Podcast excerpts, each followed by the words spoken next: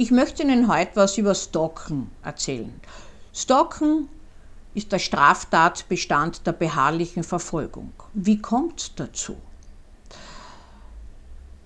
Mehr Frauen als Männer sind Opfer von Stalking. Aber auch Frauen sind Täterinnen. Es handelt sich um ein Verhalten, das man vom anderen nicht mehr lassen kann oder sich so fixiert auf andere, dass sie einen so beschäftigen, dass man sie ausspioniert, verfolgt, ständig mit ihnen in Kontakt bleiben muss, ihnen Nachrichten sendet, je nachdem welcher Natur die sind. Man kann jemanden aus Liebe, aber auch aus Hass stalken. Der Begriff des Stalkings wurde in den 90er Jahren gefunden beim Stalken von bekannten Persönlichkeiten, die sich gar nicht mehr wehren haben können von Menschen, die sie Tag und Nacht beobachtet haben, aufgelauert ihnen haben, immer präsent waren, wenn sie irgendwo waren. Man muss sich vorstellen, dass Opfer von Stalking schwere psychische Folgeschäden erleiden, weil sie permanent schon daran denken, dass der oder diejenige wieder auftauchen könnte. Das kann auch per Telefon passieren. Es gibt das Stalking als sexuelle Belästigung oder einfach das immer wieder Anrufen, dass Tag und Nacht nicht mehr in Ruhe gelassen werden. Wer macht das? Das machen Männer und Frauen, zum Beispiel Ex-Lover. Also die, die einmal eine Intimbeziehung gehabt haben und die aus dieser Intimbeziehung äh, gewissermaßen unfreiwillig gegangen sind oder wo man kein Ende finden kann aus Rache, wenn zum Beispiel schon ein neuer Mann dann im Spiel ist oder eine neue Frau, ein neuer Partner, lässt man den anderen nicht mehr los. Und man versaut den ganzen Tag und die ganze Nacht des anderen. Lustvoll. Nicht ganz ungefährlich für denjenigen, der Opfer ist. Da gibt es dann sogenannte letzte gewünschte Aussprachen. Man kann nur allen Opfern sagen, nie so eine Aussprache eingehen, weil es gibt einen einzigen Weg, davon loszukommen.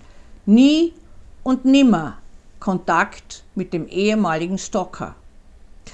Es gibt natürlich auch Stalker, die seelisch krank sind. Es gibt schizophrene Stalker oder wahnhafte Stalker, die das Gefühl haben, sie haben eine Liebesbeziehung mit dem Opfer und niemand weiß das und das Opfer selbst weiß es noch nicht. Der Liebeswahn kommt etwas häufiger bei Frauen vor, früher bezogen auf in klerikalen Kreise, auf Priester, wo es unmöglich war, zum Beispiel mit denen eine Beziehung einzugehen oder oft unmöglich war, eine Beziehung einzugehen. Das heißt, hier entsteht ein Wahn in einer unerfüllten Beziehung, der aufrechterhalten wird und das ganze Leben belebt in der Fantasie. Wir sind ja auch Menschen, die uns Bilder und Fantasien machen und da uns selbst im Leben ein besseres Dasein ermöglichen. Aber in diesem Fall auf Kosten des anderen. Dann gibt es natürlich auch Stalker und Stalkerinnen, die aus Rache den anderen nicht mehr in Ruhe lassen. Die zum Beispiel obszöne Nachrichten in Journalen postieren oder die am Arbeitsplatz anrufen, die mit verfälschten Namen Mails an den Chef schicken und ihn als äh, was Gott was alles beschimpfen, im Namen der Opfer. Oder zum Beispiel, da habe ich einmal jemanden untersucht, in dem, äh, auf den Autos äh, der Umliegenden in der Wohnungsstraße äh, kleine Zettel picken, wo das Opfer als Prostituierte sich anbietet. Entsetzlich. Eine furchtbare Plage für den und die, die als Opfer gewählt werden. Das Stalking ist an sich bei dem, der es hat, äh, als Täter und Täterin schwer zu behandeln, weil es gewissermaßen ist eine Verhaltensweise, die früh geprägt wurde. Im Übrigen äh, kann es sein, dass ein Täter eine Frau stalkt und eine andere nicht. Wir nehmen an, dass das frühe Beziehungsmuster sind, die im anderen gefunden und wiederbelebt werden. Man kann kaum mehr davon lassen. Es gibt eigene Stalker-Programme. Die Rezidivrate trotz Behandlung ist hoch.